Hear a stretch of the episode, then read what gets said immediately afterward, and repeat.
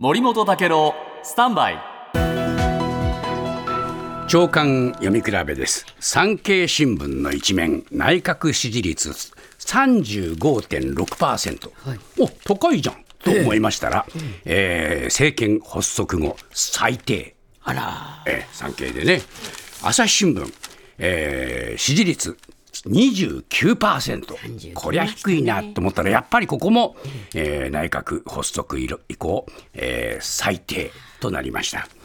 で朝日新聞ですが、やっぱり与党最低支持率でショックという記事が出てまして、まあ、岸田派の中堅議員はですね、えー、ここまでひどいと、岸田では戦えないという空気が広がりかねない、やっぱこういう空気になってくるんですね。はいで首相が防衛増税の方針を打ち出す一方で、えー、税収増を国民に適切に還元すると減税への意欲を示したことに閣僚経験者は増税と言ってみたり減税と言ってみたり 地元を回ると面白いほど批判される。こう言ってるんですね。みんな冷たいですよ発言が。で産経新聞はですね、えー、やっぱりですねこの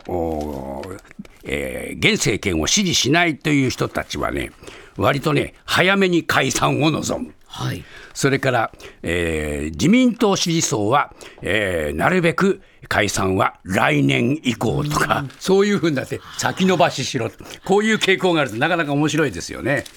で党内ではですねやっぱり旧統一教会に対する解散命令とか経済対策で支持率が上がるんじゃないかと期待していたけれども当てが外れてしまった。